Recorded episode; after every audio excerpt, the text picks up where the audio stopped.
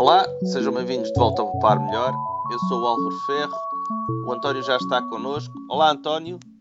Olá, Álvaro. António, hum, antes de mais nada, vamos fazer aqui um pequeno aviso a quem nos vai ouvir. Uh, isto hoje vai passar por discos fragmentados e desfragmentações e máquinas virtuais se estão a sentir tontos, o melhor é desistirem já. Quem se aguentar até ao fim tem um prémio. Quer saber como é que o António solucionou o problema? António, primeiro, qual é o problema que tu tens? Uh, o problema que habitualmente eu tenho uh, é ter máquinas virtuais muito grandes. O que é que são máquinas virtuais? São sistemas uh, informáticos, pode ser Windows, pode ser Linux, que correm dentro dos nossos computadores. Ou seja, eu, por exemplo, tenho um computador. Uma matriosca. Windows, Tens uma matriosca, é... tens um computador dentro do computador. Disse só uma coisa, mas tu tens uma é razão para teres isso, tu não és completamente maluco, não é? quer dizer, não, tu usas isso porque tu precisas de ter esses sistemas profissionalmente, não é? Essencialmente é uma necessidade profissional, certo? Sim, mas é, eu, por exemplo, seja... cá em casa eu podia usar também para simular um computador mais antigo. Exatamente. Um eu, sistema operativo exemplo... mais antigo, mas não era emular, é, é usar parte do processador, que são duas coisas diferentes. Exatamente. Ou seja, eu, por exemplo, tenho um computador muito antigo, tenho muitos dados, tenho determinadas aplicações antigas que só já funcionam. E, e estamos, neste caso, a falar de um Windows XP. Portanto, é, é compatível entre processadores e memórias. Portanto, a mesma máquina, Exatamente. virtualizas uma máquina, um, um, um, equipamento semelhante num virtualizado, não, que senão tinhas que andar com os dois portáteis debaixo do braço. Exatamente, ou 4 ou 5. mas, não é, mas não é só para isso que tu usas, para não? Não, não é só para isso. Eh, é, é, é, preciso, por exemplo, dizer que, por exemplo, para o Poupar Melhor tenho uma máquina virtual dedicada. Ou seja, tudo o que é e que está relacionado com o Poupar Melhor está a correr nessa máquina virtual. Todos os eh, testes grande... que fazes, fazes aí também, não é? É, esta gravação está a ser feita a partir dessa máquina virtual. Eh, o que acontece, e todos os testes e todos os documentos são geridos a partir daí. A grande vantagem é que, por exemplo, se eu mudar amanhã de, de computador, eu consigo migrar de um computador para o outro tipo em duas ou três horas. É o tempo suficiente para eu copiar os discos de um lado para o outro. Porque tudo basicamente que eu tenho no meu computador verdadeiro não é, é utilizado. Tu no teu computador verdadeiro só tens uh, o, uh, o, o, software permite a virtualização. Exatamente. E as configurações para, para, para, isso tudo funcionar. Isso permitia-te até passar do disco de um lado para o outro sem teres que o copiar e tunca. Era só. E já está, exatamente. Já está. Mas isso tu, tu, essa, isso tu fazes isso porque tiveste uma necessidade em termos profissionais. Tu querias garantir um isolamento das máquinas onde fazias os testes. Também é verdade, mas isto começou sobretudo quando há uns anos mudei de computador e não consegui mudar de computador porque tinha tanta coisa nesse computador que era muito difícil mudá-lo para um novo computador. E na altura foi uma transição entre Windows e Linux e aí, obviamente, hum. a coisa ainda era mais complicada. Como é que eu mantinha tudo aquilo que eu tinha eh, em Windows XP no Linux? Havia diferenças entre outro tipo de, de, sugestões, o Wine, por exemplo, para quem conhece, mas esta solução já há cerca de 10 anos foi a que eu adotei a partir daí. É mas eu, eu, para, eu para andar a passear entre sistemas operativos eu tenho que é uma coisa que já não era nova para mim, até porque houve um computador que sofreu um ataque físico do dono um dia que decidiu empacar a meio de um trabalho e perder tudo. Uh, então eu tenho sempre tido uma eu tive, tenho sempre uma estratégia de manter os ficheiros uh, uh, em que trabalho num, num, num network attached storage na, ou numa, numa, num disco externo, um disco rígido externo e esse disco rígido externo está uh, uh, configurado de forma a poder ser acessível, uh, estar acessível por vários sistemas operativos diferentes. Por isso é que eu tenho conseguido mudar de, de Windows para Linux, de Linux para, para, Mac, de Mac para Linux e por aí afora.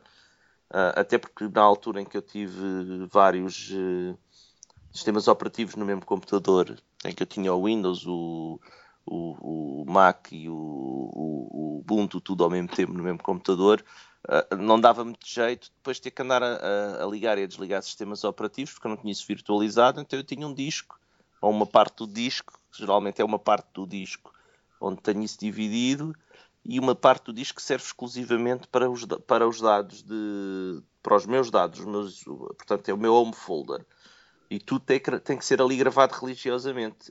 E essa é a única parte que eu faço backup.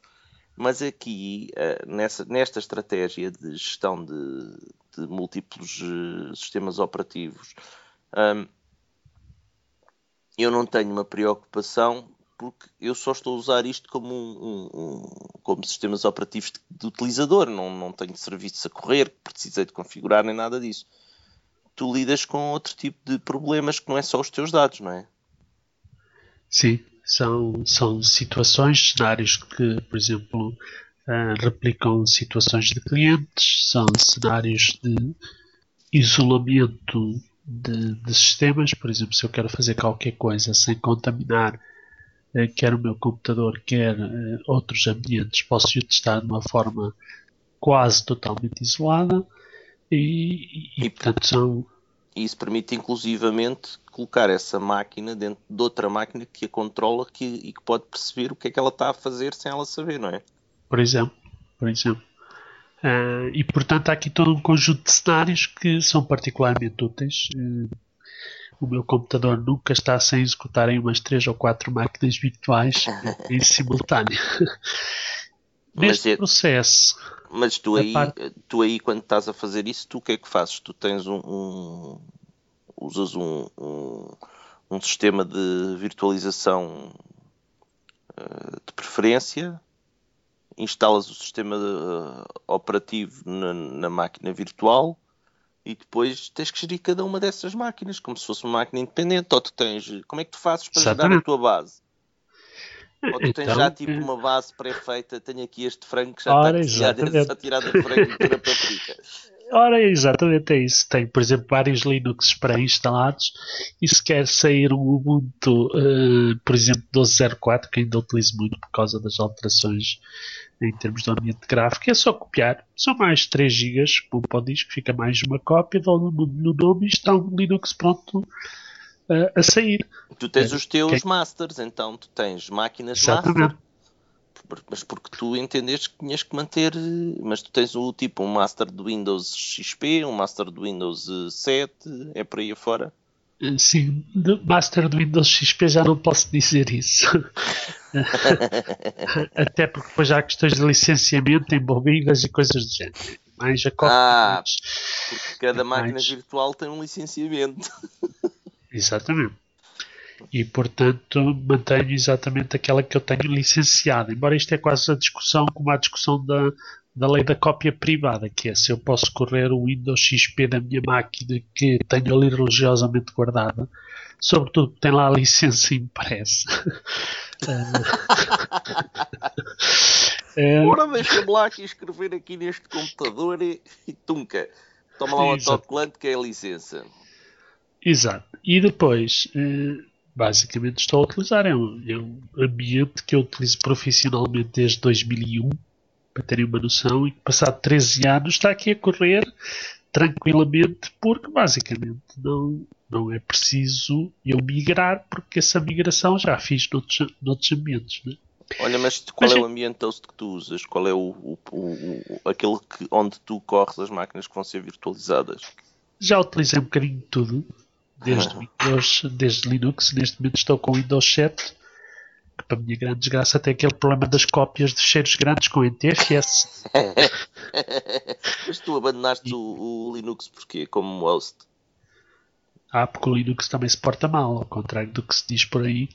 Porta-se é. mal deu-me cabo de um portátil, só, só para se ter uma noção pela forma como aquecia e consumia energia. é uma história muito longa, tem a ver com problemas no kernel há cerca de 5, 6 anos atrás e da gestão de energia em portáteis. Não vale a pena estar aqui a falar Não muito sobre isso, mas realmente o problema que eu venho sentindo é que estes cheiros multiplicam-se a uma velocidade descomunal, não é? sai mais um host, perdão, sai mais um guest, sai mais um sistema, e cada um destes cheirinhos tem a módica quantia de 3, 4 GB. E, portanto, rapidamente estão a ver que o espaço em disco uh, vai ao ar. No meio disto tudo, quando utilizo intensivamente determinadas máquinas virtuais, elas começam a crescer, a crescer, a crescer, e mesmo que eu depois vá apagando os cheiros, esse crescimento não é revertido em termos de ambiente virtual e, portanto, de vez em quando descubro que tem, por exemplo, máquinas que têm tipo 3 GB ocupados em disco, mas em disco verdadeiro, no sistema deles, né? mas que depois no computador verdadeiro já vai em 11 GB. E, portanto, aqui o processo é porque é que um computador que só utiliza 3 GB está a gastar 11. Pois, não, não é. Tem que ter uma explicação, não é? Exatamente. Pronto, é, é, sobre essa forma de otimização que há vários sites em termos de internet. Essa otimização passa por, entre aspas, zerar o espaço em disco, ou seja, limpar o espaço em disco que não está a ser utilizado. Há depois ferramentas que o otimizam, mas depois, quando se vai olhar para essas técnicas que estão descritas em termos de internet, o que nós vemos é que conseguimos reduzir tipo de 11 para 5 ou 6. Vamos aqui só, só voltar aqui um bocadinho atrás.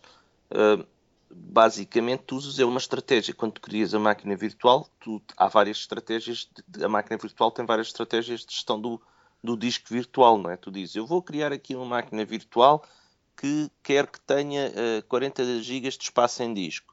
Mas depois o gestor de máquinas virtuais, neste caso o VirtualBox, ele tem várias estratégias de gerir esse disco. Queres-nos falar sobre elas? Portanto, muito rapidamente ele pode começar com 0 GB de ocupação e à medida que o sistema vai escrevendo, por exemplo, se o sistema escrever 1 GB, é de esperar que o fecheiro cresça 1 GB. Se crescer e copiar e instalar, por exemplo, uma aplicação que tenha outro GB, então o fecheiro passa a ter 2 GB. Isso é o que eles chamam a gestão dinâmica. Exatamente. Mas o que eu, eu diria é tal é uma... que descobriste que não é tão dinâmica quanto isso, não é? Não, não, é, é, é, mais do que dinâmica, é crescente. É só crescente. O dinamismo dela é sempre para a frente.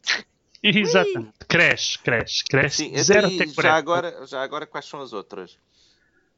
As outras é fixar a dimensão. Por exemplo, eu dizer que a máquina virtual quer 40 giga, gigas e aloco desde já e desde logo 40 GB, mesmo que ainda nem sequer tenha escrito um byte no disco. E também podes usar uh, uma partição específica, dizer, bem, sim, eu vou correr o meu sistema operativo aqui numa partição Exatamente. e ele corre claro. todo, este sistema virtual corre toda esta partição, isso é o chamado RAW. Uh, em, em, cru, ele não faz sequer, não há sequer intermediário. Não há um fecheiro, exatamente. Há um disco é, a sério. É um disco a sério. Pronto. Exato. O, o problema ocorre quando usamos a chamada gestão dinâmica crescente.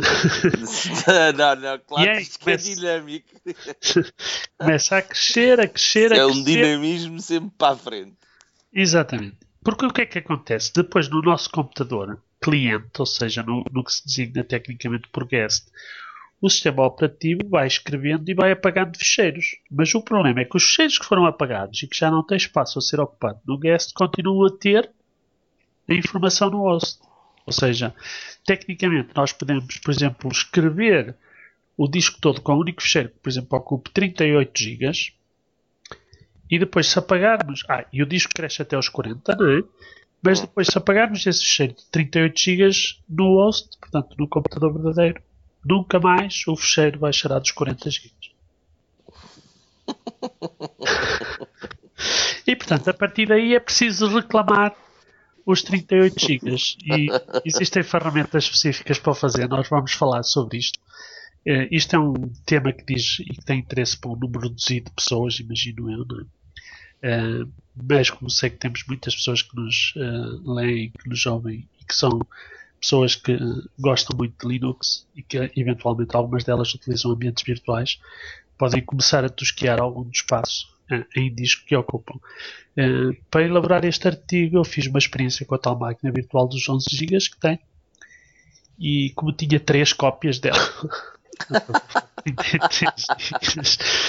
uh, consegui reduzir para 3.2 GB e, portanto, tenho uma poupança neste momento superior a 20 GB isto depois fazer os necessários backups, né? não se esqueçam brincar com estas coisas de zerar discos e apagar swaps e otimizar. convém ter uma copiazinha de segurança antes. Eu, eu por simples não tenho duas.